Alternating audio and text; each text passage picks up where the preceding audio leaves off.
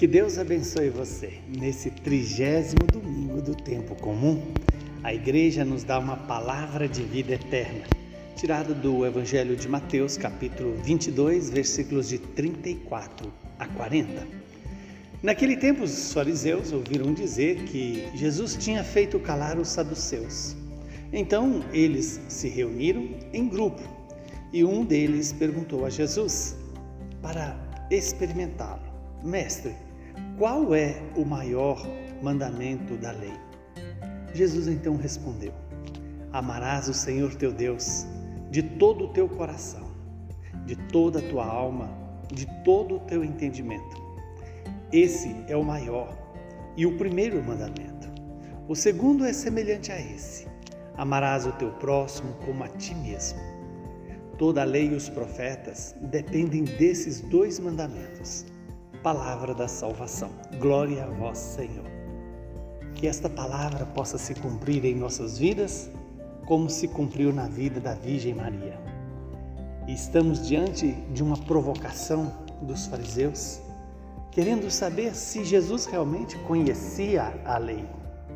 E Jesus, citando o texto do Deuteronômio, vai lembrar: Ouve, ó Israel, amarás o Senhor teu Deus, o único Deus com toda a tua alma, com todo o teu coração, com toda a tua inteligência e com toda a tua força.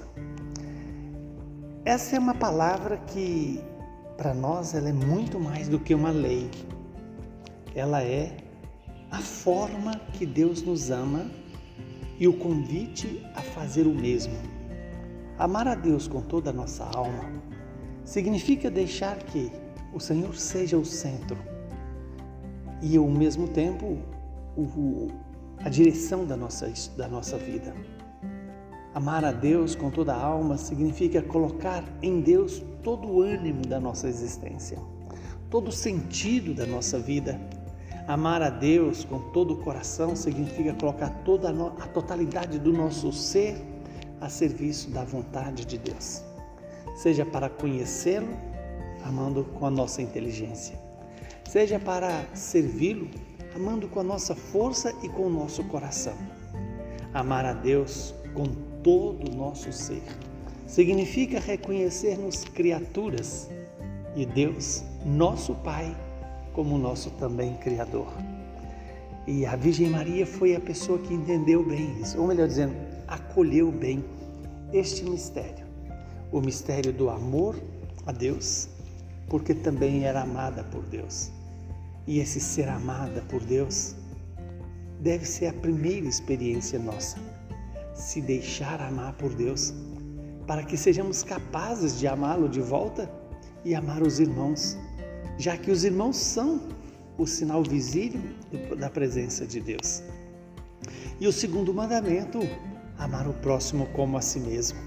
Esse amar a si mesmo, ao próximo como a si mesmo, significa primeiro ter com clareza a, a existência do nosso eu verdadeiro, o eu que Deus criou em nós, e renunciar o falso eu, renunciar à idolatria a si mesmo e buscar agradar, conhecendo a Deus, amando a Deus, servindo a Deus na medida do que Ele nos possibilita. Que neste trigésimo domingo do tempo comum, já caminhando para o final do ano litúrgico, possamos permitir que esta palavra se cumpra em nossas vidas em nosso favor. E assim experimentemos o cumprimento de toda a lei e de todos os profetas. Por quê? Porque a lei e os profetas dependem do cumprimento desse mandamento, que não é fruto do meu ou do seu esforço, mas é fruto da grandeza e do amor de Deus em nós. Abençoe-nos o Deus Todo-Poderoso, que é Pai, Filho e Espírito Santo. Que Deus seja sua força, sua esperança e o seu ânimo.